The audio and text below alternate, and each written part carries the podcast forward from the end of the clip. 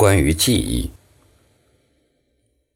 患有自闭症的人经常会比划、写字母。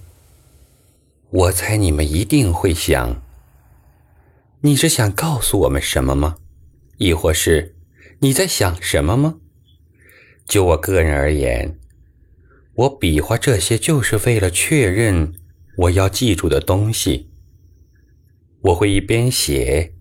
一边回忆我的所见所闻，但是不是记场景，而是记字母、标记和符号。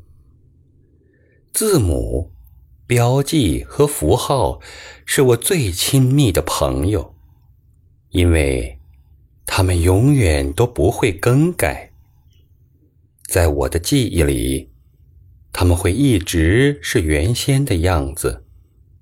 而无论我们是孤单还是开心了，不同于你们会哼的小曲儿，我们会把字母召唤回来。